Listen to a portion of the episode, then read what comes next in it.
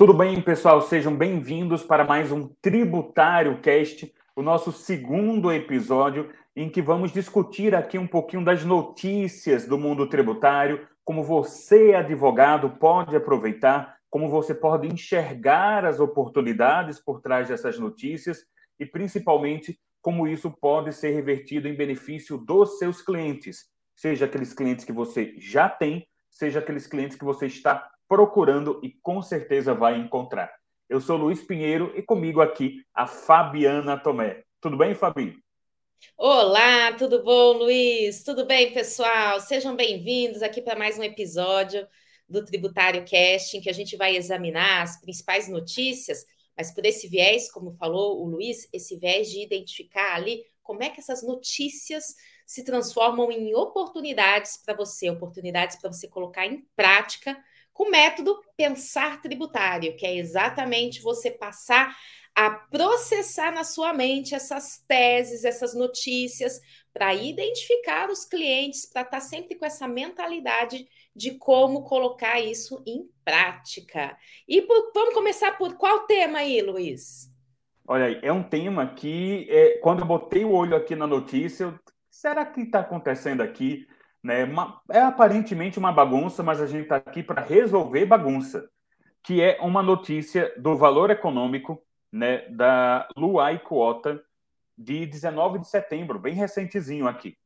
E o título é o seguinte: Discussão sobre ICMS ganha um novo capítulo. Né? No caso, está se discutindo aqui o ICMS, a base de cálculo do ICMS lá nas contas de energia elétrica. E a, e a reportagem diz o seguinte: a edição de uma portaria do Ministério da Justiça sobre contas de luz acabou atropelando na sexta-feira a tentativa do Supremo Tribunal Federal de conciliar as posições de União e Estados em torno da cobrança do Imposto sobre a Circulação de Mercadorias e Serviços, o ICMS, sobre combustível, energia, comunicações e transportes, levando no, levantado no final de um dia de debates essa questão incendiou as discussões. E aí continua aqui a reportagem. A portaria retirou da base de cálculo do ICMS duas taxas sobre transmissão e sobre a distribuição de energia, chamadas de TUST-TUSD. Quem aqui do tributário já está sabendo que taxas são essas. Com isso, a arrecadação do ICMS sobre energia vai cair pela metade, afirmou né, um dos ouvidos, o Padilha. Então, Fabi, pelo que eu estou vendo aqui, é mais um capítulo sobre a tese aí do TUST-TUSD, né, nas energia, na energia elétrica. O que é que está acontecendo? É Primeiro, que tese é essa?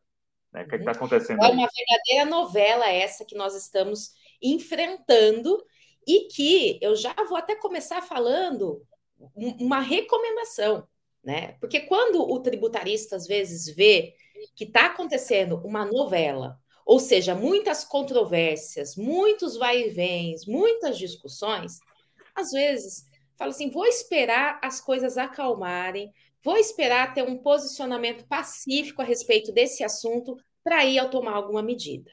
E eu sempre, por isso eu reitero, sempre reitero, o tributarista de vanguarda é aquele que sai na frente, não fica esperando essas decisões, não. Por quê? Porque elas podem demorar anos e anos e anos. E quando chegar essas decisões, os créditos já vão ter prescritos, pode ter modulação de efeitos, ou seja, você deixa a oportunidade de lado. Né? E pelo contrário, o que, é essa tese, então, do TUS de TUS, do ICMS, e o que, foi acontecendo, como é que está a situação atual? Né? Eu já tenho várias vezes que eu comentei sobre isso, mas como é que está essa situação? O negócio é o seguinte: quando o consumidor consome energia elétrica, ele paga o valor da energia elétrica, os quilowatts que ele está consumindo. Essa energia elétrica que ele está consumindo é mercadoria. É um tipo de mercadoria. E sobre essa venda feita a ele, sobre esse consumo, incide ICMS. Só que, além disso, as concessionárias de energia elétrica elas são autorizadas pela ANEL, Agência Nacional de Energia Elétrica, a cobrar uma remuneração pela transmissão dessa energia elétrica. Veja, são duas coisas distintas. Uma coisa é a energia que você está consumindo. Outra coisa é a concessionária precisa manter postes, precisa manter redes de energia elétrica para fazer essa energia chegar até o consumidor final. E por essa transmissão, ela cobra um outro valor, uma tarifa de transmissão da energia elétrica, uma tarifa de distribuição de energia elétrica, né? É a TUSD e a TUST, né? Tarifa de transmissão e tarifa de distribuição. Além de muitas vezes outros encargos setoriais, ou seja, a concessionária, quando ela cobra, quando ela emite a conta de energia elétrica e o consumidor paga, eles paga, ele paga um valor da energia elétrica que ele consumiu, os quilowatts, mas ele paga esses outros encargos setoriais, ou seja, são é, é, atividades e despesas tidas pelas concessionárias de energia elétrica para poder fazer chegar essa energia até o consumidor e que, pelas resoluções da ANEL, o consumidor paga isso também. Até aí, a cobrança da TUG, a cobrança da TUST, né, a cobrança dos encargos setoriais e da própria energia elétrica, não tem nenhum problema quanto a isso. Agora, onde é que está a tese? Onde é que está o problema e onde é que está a nossa discussão? Os tributos incidentes sobre isso. Porque quando eu compro energia elétrica, sobre isso tem ICMS que é repassado para mim, consumidor final.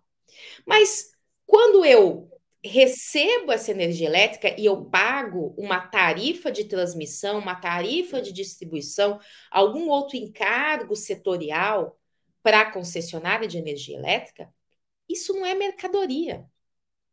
Então, a, a grande questão aí é qual é a base de cálculo do ICMS?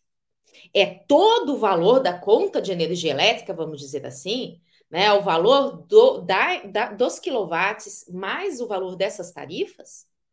Ou a base de cálculo do ICMS, já que ele é um imposto sobre circulação de mercadorias, vai ser só o valor da energia elétrica. Né? Os estados querem cobrar sobre tudo. Os estados vêm cobrando sobre tudo. E o contribuinte está discutindo isso. E aí a discussão começou entrando com ações judiciais, isso lá de longa data, gente, isso lá de 2010, 2011. Há muito tempo nós temos essas discussões do contribuinte falando assim: peraí, a TUSD, a TUST, elas não remuneram o consumo da energia elétrica, elas não remuneram a venda da mercadoria.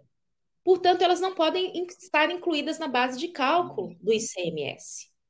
E é, aí vem a questão: o ICMS, se você olhar para uma conta de energia elétrica que tenha o detalhamento, nem toda conta, já é um outro esclarecimento prático aqui, hein? Nem toda conta de energia elétrica vem esse detalhamento. As de São Paulo, por exemplo, vem tá? Separado qual é o valor da energia elétrica, qual é o valor da TUS de TUST, qual é o ICMS de cada um.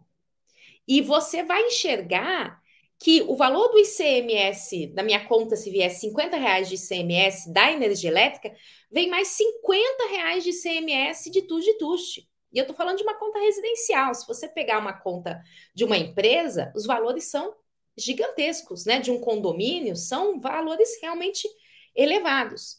Nem toda conta vai ter esse detalhamento. Não significa que o TUS e TUST não estão sendo repassados, não. Aí é preciso fazer o quê? Um pedido administrativo junto à concessionária de energia elétrica. Faz-se um pedido junto à concessionária de energia elétrica para que ela apresente esse esclarecimento, apresente esse detalhamento e você possa identificar ali o quanto é de TUJ e TUST, o quanto, portanto, é de ICMS sobre TUJ e TUST, tá? E aí, então nós tivemos essa discussão, contribuinte teve várias decisões favoráveis. O assunto chegou ao STJ, né, uma questão de legalidade. Então, o STJ é o órgão responsável por julgar esse tema. Chegou esse, essas, chegaram essas discussões lá e foram várias decisões do STJ favoráveis ao contribuinte. Mas em 2017, nós tivemos uma decisão contrária. E aí surgiu a discussão. O assunto, então, não está pacificado no STJ, apesar das várias decisões favoráveis. E aí, então, o que, que o STJ fez? Olha, para nós evitarmos decisões contraditórias, porque em face disso, os juízes de primeira instância, alguns davam, davam para o contribuinte, outros não decidiam favoravelmente ao contribuinte. Então, nesse sentido, o STJ fez o quê? Falou assim: eu vou, afetou, é o que nós chamamos, afetou o tema a repetitivo de controvérsia. É o tema de repetitivo número 986. Tá? O que, que significa isso? Significa que o STJ falou: eu vou agora dar uma decisão que vai valer para todo mundo, que vai servir para todo mundo, que é a decisão em repetitivo. Tá? E com isso determinou a suspensão do trâmite dos processos, certo?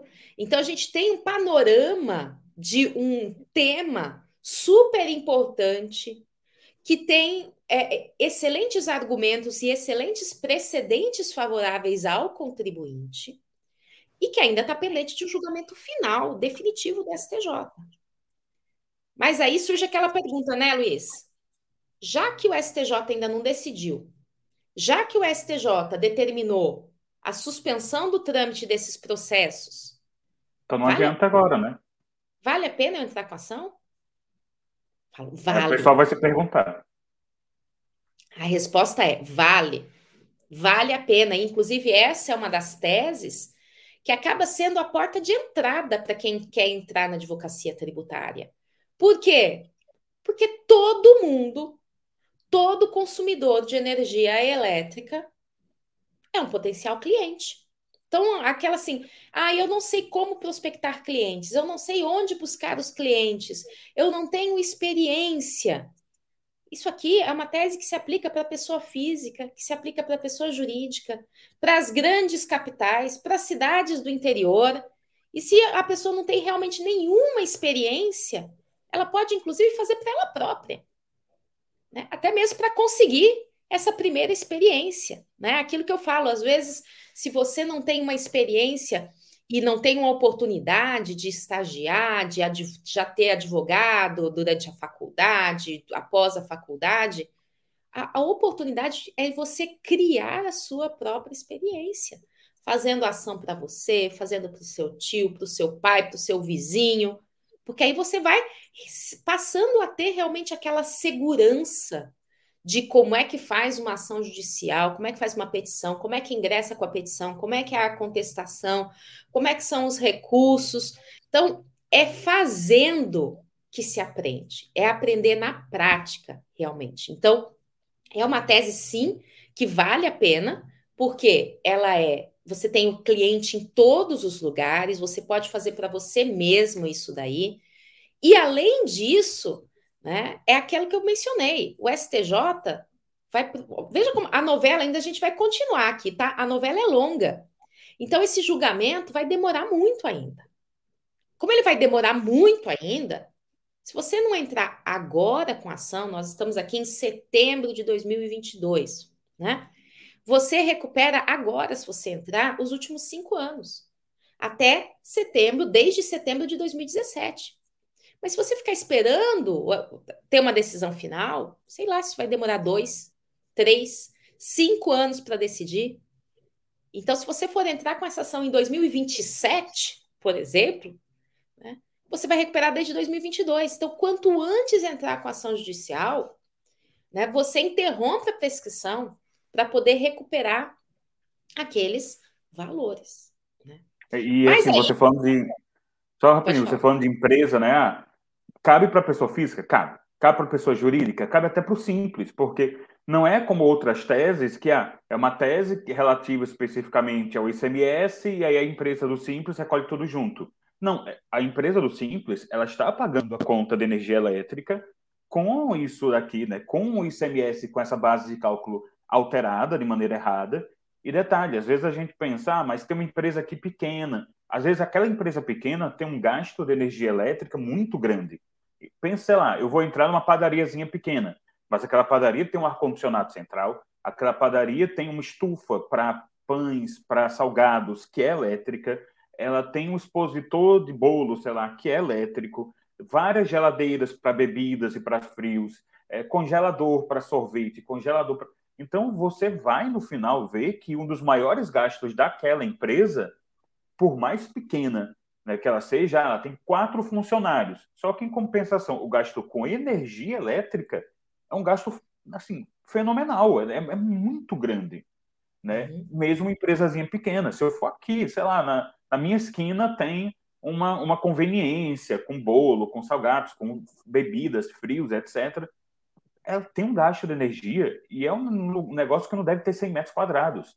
Mas, justamente, se você pensar na atividade dela, ela seria muito beneficiada. E, às vezes, uma empresa dessa, eu, eu lembro já muitas vezes você comentando, uma pequena diferença dessa de tributação é um diferencial muito grande para ela no caixa.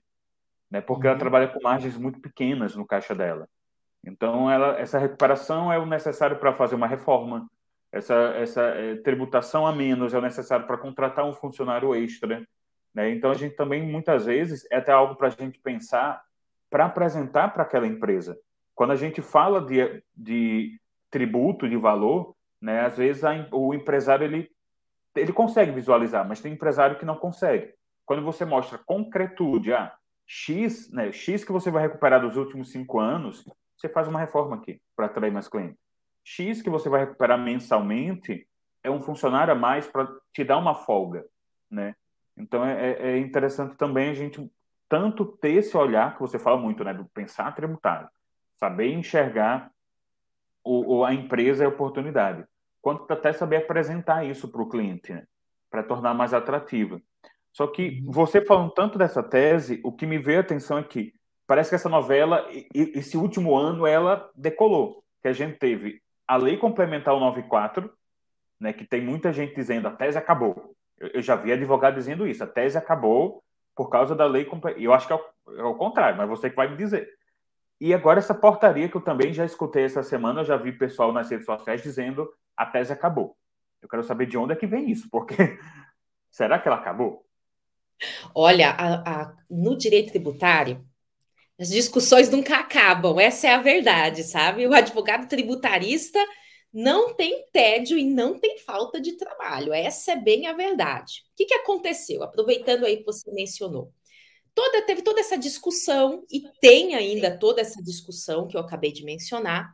E aí, agora, esse ano, né, em 2022, foi publicada a Lei Complementar número 194, Dentre outras coisas, ela expressamente estabelece que as tarifas de transmissão, as tarifas de distribuição, os encargos setoriais não integram a base de cálculo do ICMS. Uma lei complementar expressamente falando isso.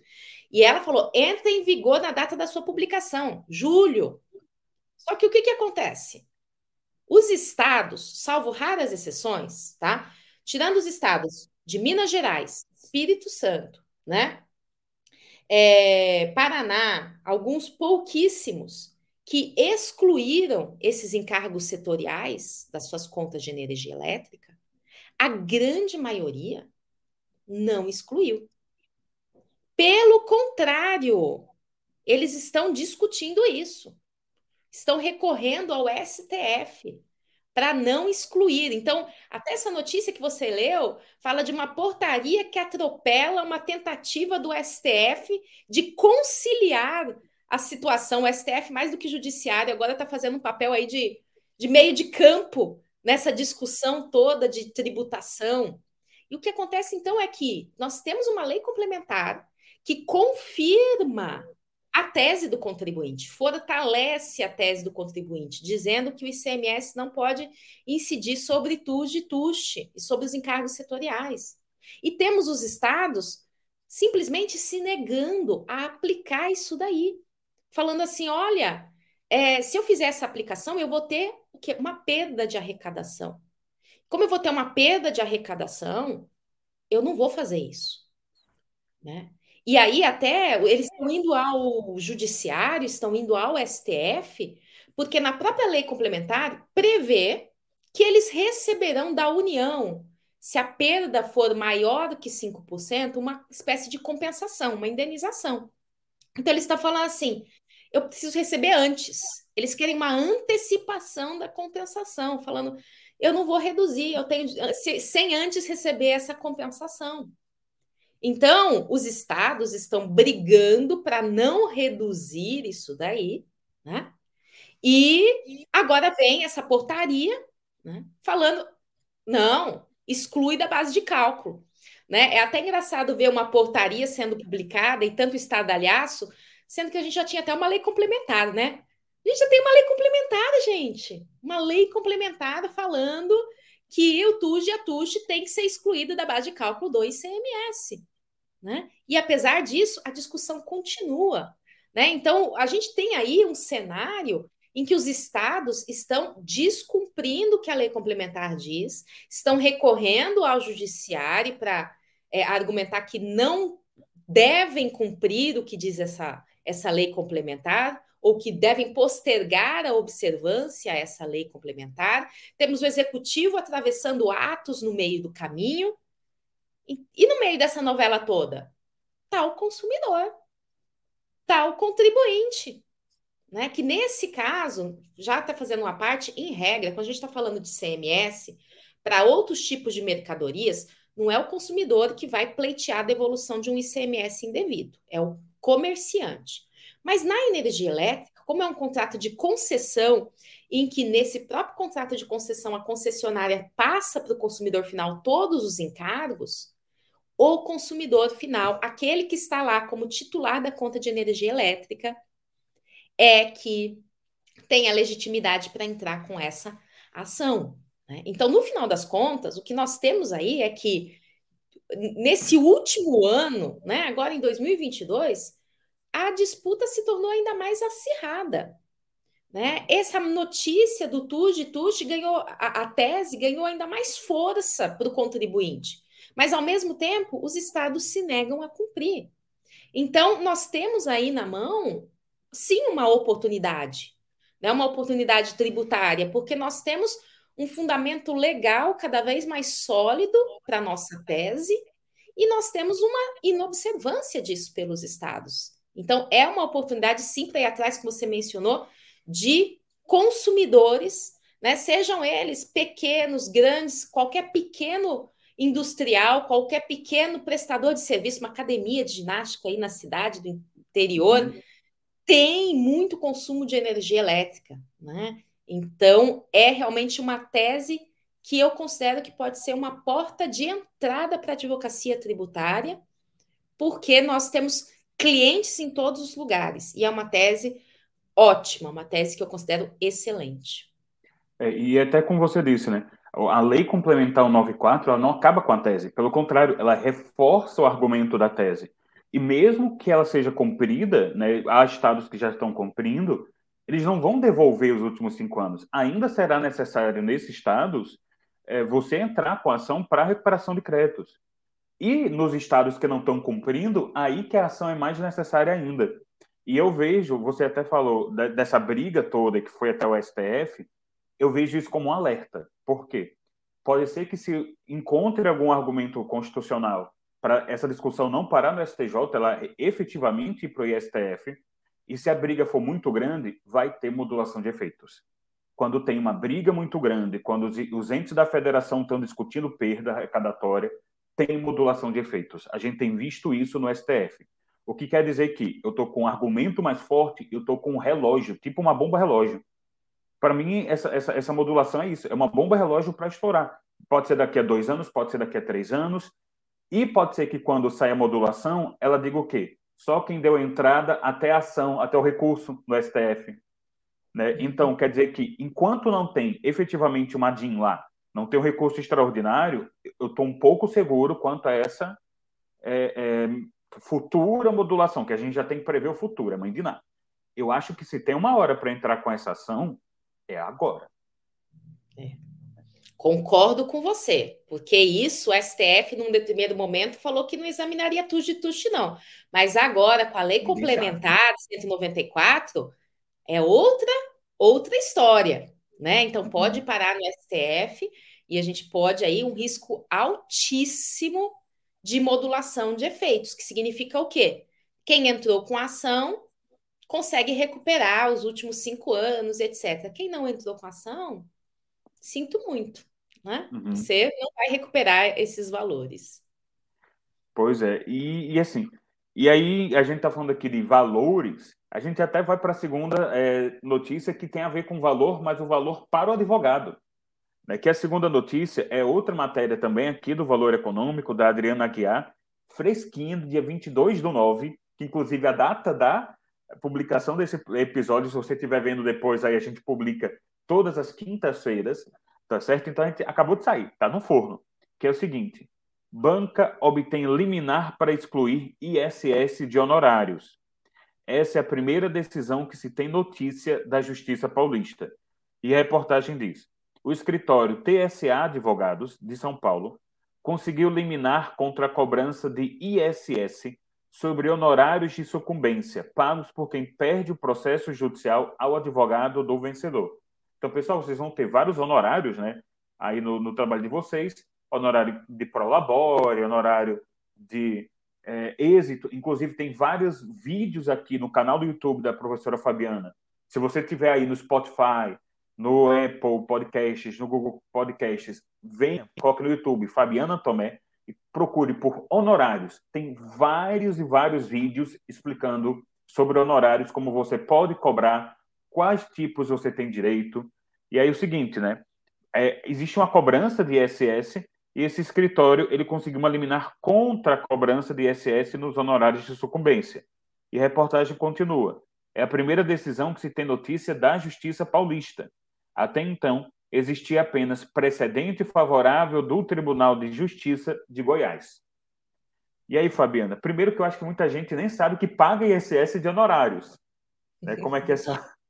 É, na verdade, a gente tem vários tipos de honorários, né? Tem essa primeira, esse primeiro esclarecimento. Então, você tem os honorários contratuais, né? Você contrata com seu cliente. Veja só, isso é sujeito ao ISS. O advogado presta serviços de advocacia, está lá na lista de serviços da Lei Complementar 116, que os serviços de advocacia são tributados pelo ISS. Né? E aí a gente vai falar de uma prestação de serviços. Se é, eu vou prospectar lá o meu cliente para a tese do TUS de TUS, nós podemos, nós vamos quê?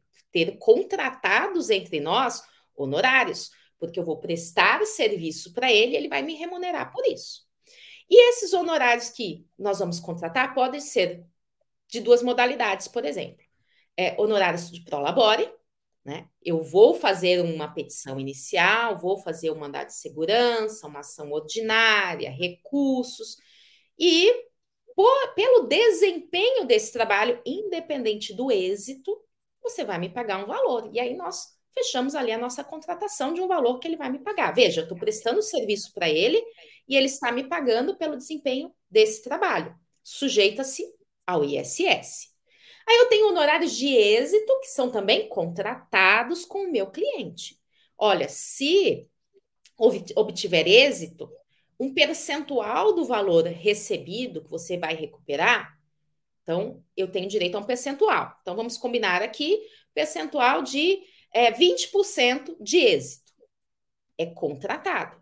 E se então obtivermos êxito, ele vai receber os valores, recuperar o crédito tributário e vai me pagar. Ainda é uma prestação de serviços, tá? Sujeito ao ISS. Só que o que, que acontece também? A sucumbência. Né? Defendi o meu cliente numa execução fiscal. Ele me pagou os honorários, tá? Então, tenho os honorários contratados com ele. Ele me pagou para eu tocar a execução fiscal, apresentar embargos, exceção de pré-executividade, etc. Temos os nossos honorários de êxito, ah, do que você derrubar da execução fiscal, 10% de honorários. Isso tudo é contratado. Só que aí temos também a sucumbência que acontece na execução fiscal, que acontece nas ações ordinárias, anulatórias, ordinárias de repetição de indébito, que significa o quê? A condenação da parte contrária. Né? Então, não é o meu cliente. No caso, é a fazenda pública.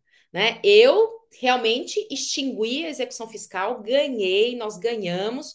O juiz vai falar: realmente, esse valor que estava sendo executado, essa execução era improcedente, era indevido, extingo a execução fiscal. e condena a Fazenda Pública ao pagamento de honorários, né? Que, de acordo com o artigo 85 do Código de Processo Civil, para a parte vencedora, para o advogado da parte vencedora. E aí, então, esses são os honorários de sucumbência, são os honorários que não é o meu cliente que me paga. São os honorários que não são contratados. Eles são decorrentes de uma previsão legal, no caso, o Código de Processo Civil, e que a outra parte que não me contratou e que não queria me pagar vai ter que pagar por isso daí. E os municípios, né? Deu o exemplo aí de, Goi de Goiânia, deu o exemplo de São Paulo, mas os municípios em geral, vem entendendo que esses honorários de sucumbência também estão sujeitos ao ISS, entendendo que seria decorrente da prestação do serviço, do, da atividade da advocacia. Só que aí essas notícias que são começou a discussão então há pouco tempo em relação a isso, temos como mencionou ali o Luiz, decisão, uma decisão do Tribunal de Justiça de Goiás e agora a primeira decisão do Tribunal de Justiça de São Paulo, no sentido de que os honorários de sucumbência não decorrem da prestação de serviço. Decorrem do meu exercício da advocacia, sim. Eu desempenhei o meu trabalho. Né? Mas, peraí, eu não tenho. O que é um contrato de prestação de serviço?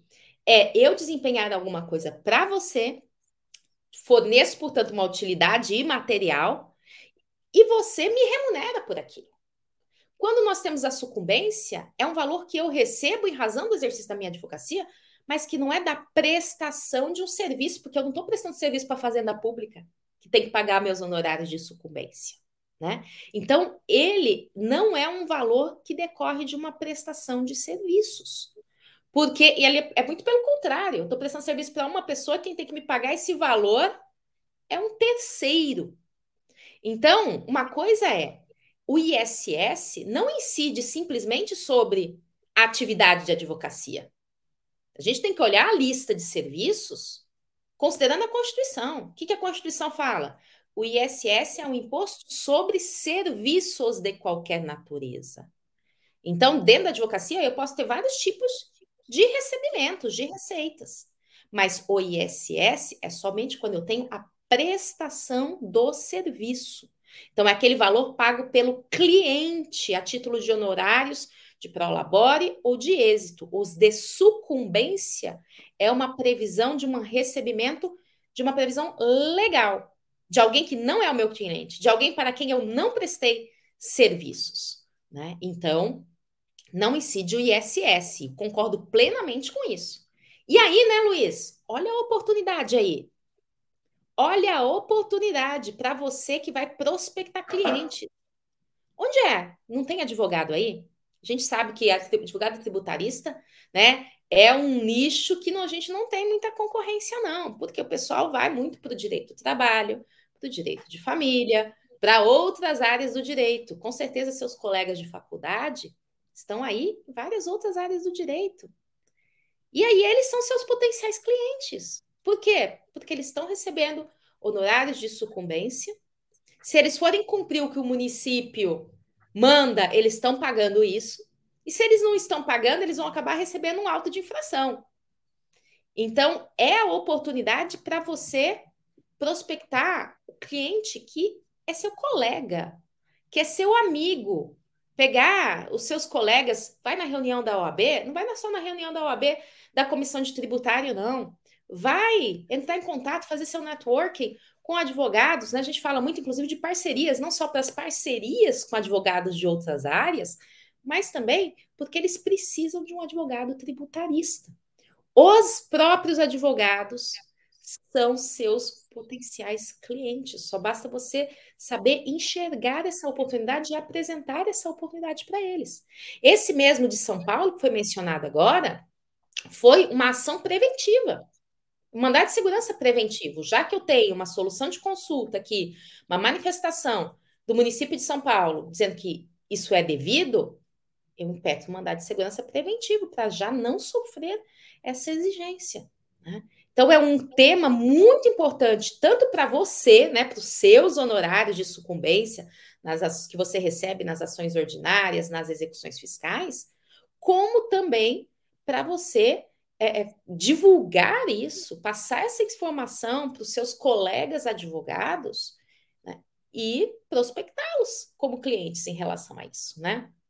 Inclusive, pessoal, quem quiser depois dar uma olhada na decisão, porque se seu município tiver né, com, com, com essa cobrança, claro, você pode usar como precedente, apesar que é um precedente que para alguns juízes seria fraco, porque é outro juiz de primeiro grau, só que você pode dar uma, dar uma olhada lá nos argumentos que foram utilizados. E aí desenvolver os seus argumentos né, com base nos argumentos da decisão. Então, olha só, é, é um processo da 15ª Vara da Fazenda Pública de São Paulo, o processo número 10513 55-04-2022. É um processo público, né, não é segredo de justiça, então você pode ir lá, dar uma olhada na decisão, a professora Fabiana apresentou muito bem os argumentos. Aí você também pode olhar lá, né? Claro que numa decisão você tem um pouco mais de espaço para dar uma olhada lá, e que é justamente isso, né? Que não é a natureza do serviço prestado e pouquíssimos advogados sequer fazem ideia disso. Aliás, tem, tem a maioria do, dos advogados que a gente conhece estão até na pessoa física, para você ter ideia como tem campo para advogado no tributário para advogados. Né? Porque se você está na pessoa física, em qualquer coisa da sua vida. Se você está na pessoa física, é o maior erro que você pode cometer se você é um prestador de serviços. Porque imagine que no Simples você estaria pagando 4%. A, a, a, a alíquota mais cara do Simples é o quê? 16%? Né, por cento, se eu não me engano. Ah, imagine que na pessoa física, ah, na pessoa, na, na, no, ali no imposto de renda, a alíquota mais cara é 27%. Né? Ela é muito mais alta. E não precisa de muita coisa para você chegar na alíquota dos 27% porque faz muito tempo que está defasada a tabela do imposto de renda. Então, vá ali, olhe para os seus colegas, colega de turma, como a professora Fabiana falou. Ah, tem muito colega que virou servidor público, né? passou para concurso para magistratura, para analista, para defensoria. Ah, tenho certeza aí que pelo menos metade da sua turma está advogando e a maioria deve estar tá ainda como pessoa física. Ou se já está como pessoa jurídica, não não está sabendo aqui dessa novidade que, ó, coisinha recente de hoje, essa notícia aqui do valor econômico. E a gente conclui né, esse episódio com uma última notícia, que é para quem diz que não tem oportunidade no interior, né, tem sempre o pessoal, ah, não tem no interior, que é o seguinte, também aqui, uma notícia da Laura Ignacio no Valor Econômico, de 20 de setembro, que diz o seguinte, TRF3 livra produtores rurais de contribuição paga ao Sistema S. Um grupo de frigoríficos, distribuidores de carnes e matadores do estado do Mato Grosso do Sul obteve no Tribunal Regional Federal da Terceira Região, TRF3, decisão que os livram de ter que recolher a contribuição ao Serviço Nacional de Aprendizagem Rural, SENAR, que faz parte do Sistema S. O peso desse tributo para o setor agropecuário vai de 0,2% a 2,5%. Fabiana, primeiro, que, que contribuição é essa para o setor S, né? Como é que foi essa decisão aqui? Olha só, a gente tem aí as contribuições para o sistema S, né? Por exemplo, quem é o comerciante paga SESC, SENAC, né? Serviço Social do Comércio, Serviço Nacional de Aprendizagem do Comércio. Quem é do indústria também tem SESI, SENAI. E quem é produtor rural tem o SENAR, Serviço Nacional de aprendizagem aí do sistema rural. E que tem uma série de controvérsias quanto a essas contribuições. Essa notícia se refere a uma primeira controvérsia, né, que o ST, o que vem tendo vitoriosa no judiciário, inclusive essa decisão do TRF confirma isso, que é a seguinte situação. Se eu sou produtora rural e eu vou vender para o Luiz, Luiz vai adquirir a minha produção rural.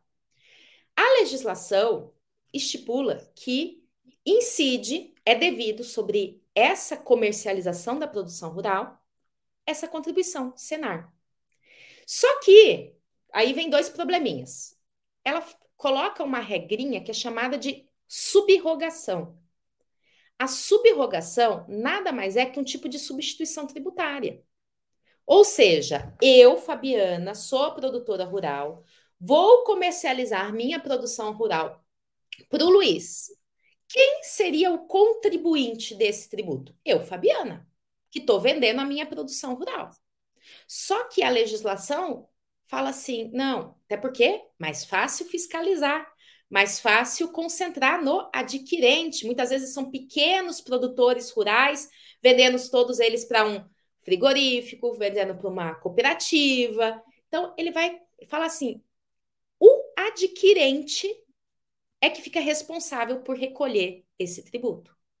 Tá? E se não fizer esse recolhimento, eu vou cobrar de quem? Do adquirente. É uma substituição tributária, é uma subrogação. Só que o que acontece? Até 2018, não tinha lei regulando isso. Era um mero decreto. O decreto apenas que estipulava, né? Então, tem uma lei falando que é devida essa contribuição sobre a comercialização do produção rural, mas veio um decreto e falou assim: ah, quem vai recolher isso, quem eu vou cobrar, quem eu vou autuar, vai ser o adquirente. E aí tem uma série de autos de infração, muitos. Porque desde 2010, no setor agro, tem uma discussão muito grande a respeito das, dos tributos sobre a comercialização da produção rural. Por exemplo, o Fundo Rural. E aí, uma controvérsia gigantesca em relação a isso, e muitos, muitos, muitos adquirentes simplesmente não recolheram isso daí. Então, tem muita gente com auto de infração em relação a isso tá? Porque somente em 2018 é que veio uma legislação que realmente foi lei atribuindo essa substituição tributária. Então, essa decisão específica dessa notícia que menciona, o que, que ele está falando? Ele está falando que até 2018 não tinha uma lei estabelecendo essa substituição tributária. Não tinha uma lei estabelecendo essa subrogação. Então, os, as comercializações, os autos de infração, as execuções fiscais, olha aí, argumento para sua defesa em execução fiscal, né, que tenham acontecido até 2018, são indevidos. Mas e a partir de 2018? Como é que fica? Tá? Porque a gente tem então uma, um primeiro tema, um primeiro assunto, que é exatamente esse o da matéria, e que você seja lá onde você estiver, em grande cidade, no interior, né, ela é um excelente argumento para a defesa dos autos de infração, das execuções fiscais desses produtores rurais, que muitas vezes, na grande maioria das vezes, os produtores e dos adquirentes são pessoas que não têm ali uma assessoria. Os grandes, sim, mas quantos pequenos nós temos aí, espalhados pelo nosso Brasil? Então, esse é um argumento para a defesa. Mas tem um outro que eu quero aproveitar o gancho e trazer aqui, para a gente encerrar esse episódio com chave de ouro, que é uma oportunidade. Oportunidade muito maior ainda. Porque você vai perguntar, e a partir de 2018, como é que fica? Bom, a partir de 2018, a gente teve lei atribuindo essa substituição tributária. Só que o próprio Senar, a contribuição como um todo está sendo discutida a sua inconstitucionalidade. Tem um tema que é o tema que está lá no STF, tá? Para julgar esse assunto. Né? O tema, se eu não me engano, o tema 801 de repercussão geral. E qual que é o argumento? O argumento é o seguinte: o Senado tem por fundamento constitucional Está previsto no artigo 62 do ADCT. Às vezes a gente até esquece, né? Ato das Disposições Constitucionais Transitórias. Então, lá no artigo 62 do Ato das Disposições Constitucionais Transitórias, ele fala que fica, será instituído o Senar, né, esse Serviço Nacional de Aprendizagem Rural, nos mesmos moldes do SENAC e do Senai. E o que, que acontece? Como é que incidem o Senac e o Senai? Sobre folha de salários. As contribuições para o sistema S, nos termos previstos na Constituição, são contribuições que incidem sobre a folha de salários. E o Senar? o Senar está incidindo sobre a receita bruta da comercialização. Então, além dessa matéria aí que trouxe essa discussão da subrogação, que falou que então é indevida essa subrogação, essa cobrança dos adquirentes até 2018, o próprio Senar como um todo está tendo sua constitucionalidade questionada, já em repercussão geral. E olha só, quando começar o julgamento, entra com ação logo, novamente, olha só, risco de modulação de efeitos. Né? Então, o argumento é um argumento forte, porque a própria Constituição fala que esse tributo, que essa contribuição seria instituída nos moldes do que é o SENAC, do molde do que é o SENAI. A própria Constituição, então, depreende-se que estipula que seria uma contribuição sobre a folha de salários. Afinal, ela é destinada para o Serviço Nacional da Aprendizagem Rural. Então, a base de cálculo ser a receita bruta da comercialização não teria fundamento constitucional, não teria relação com o que é destinado efetivamente essa contribuição. Então, anotem aí, é o tema 801 em repercussão geral, estava em pauta, ia ser julgado no primeiro semestre de 2022, foi tirado de pauta. Né? Olha a oportunidade para você entrar com essa ação. E isso serve para quem? Serve para todo produtor rural pequeno, grande, pessoa física, pessoa jurídica, serve para todo produtor rural, porque todo produtor rural está sujeito a essa contribuição. Então, como disse o Luiz, não tem desculpa de, ah, e aqui no interior não tem cliente, aqui no interior não dá para tributarista. Não existe isso, não.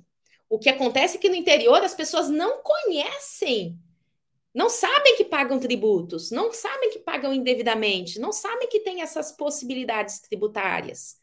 Então, pelo contrário, é no interior você tem aí um nicho que você vai ser rei, né?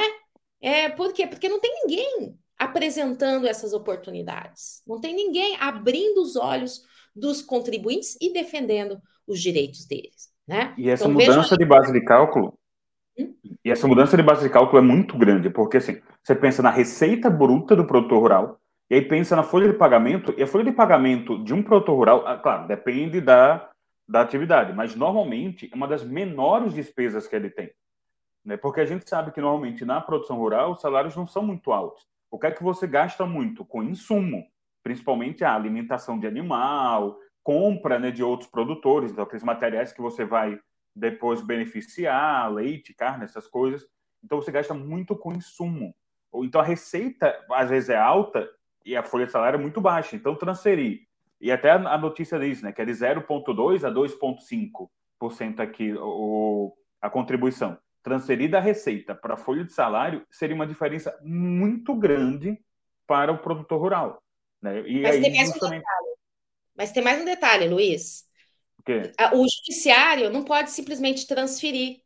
Então, o que, que acontece? Nós temos uma receita, um tributo sobre a receita bruta a lei fala em receita bruta e vem sendo exigida ao longo dos anos. Então, o julgamento da inconstitucionalidade vai gerar o direito de recuperar os últimos e cinco pronto. anos e parar de né? recolher até que venha a lei, a lei. própria incluindo sobre a folha de salários. Então, ah, é, é, é, o benefício econômico é muito vantajoso mesmo, independente de quem tem folha de salários no momento grande ou pequena, porque a questão é, é inconstitucional. Né? Uhum. O legislador, do jeito que instituiu, é inconstitucional essa contribuição. Então, realmente é uma oportunidade de ouro aí é, para o pessoal do agronegócio. E detalhe, é uma tese que você não escuta muita gente falar. Uhum. Uma oportunidade boa no interior, boa para o agronegócio. E assim, decorador de tese não conhece. Quem que conhece isso daqui? É, o combatente da tributação indevida, o verdadeiro tributarista. Então é, é por isso que a gente sempre fala e por isso que esse podcast está aqui. Ele não é um podcast para decorador de tese. Se você está escutando aqui e quer ser só um decorador de tese, amigo, acaba. Né? Não precisa vir para o próximo episódio.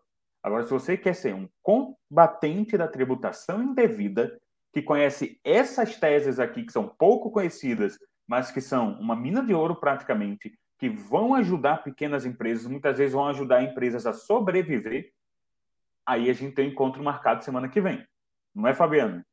É isso aí. Toda quinta-feira, um novo episódio com as principais notícias da semana, mas pelo viés da sua oportunidade. Como é que essas notícias vão impactar na sua advocacia tributária? Até mais, pessoal. Nos vemos semana que vem.